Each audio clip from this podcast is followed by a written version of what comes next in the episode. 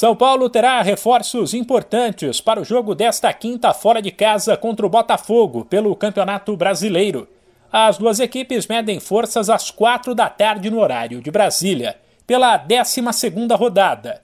Na briga pelo G4 e para encostar nos líderes, o tricolor comemora os retornos de Diego Costa, recuperado de um problema na coxa, Arboleda, que estava com a seleção do Equador, e Igor Gomes, que volta de suspensão.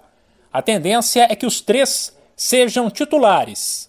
Eu falo tendência, porque na ausência de Diego Costa e Arboleda, o zagueiro Miranda entrou no time nos últimos jogos e foi bem.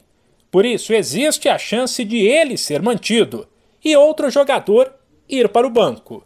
A má notícia fica por conta de Andrés Colorado, que sentiu dores na coxa e está fora. O provável São Paulo para o duelo com o Botafogo é Jandrei Diego Costa ou Miranda, Arboleda e Léo. No meio, Rafinha, Pablo Maia, Nestor, Igor Gomes e Wellington. E na frente, Luciano ou Éder, ao lado de Caleri.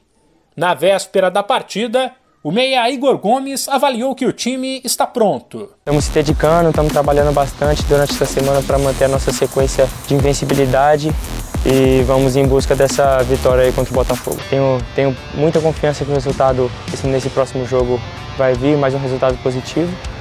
Graças a essa entrega, a essa nossa dedicação dentro de campo, que é a nossa maior identidade. A invencibilidade citada pelo jogador é a sequência de nove partidas sem derrota no Brasileirão, apesar de o tricolor ter empatado mais da metade de seus jogos.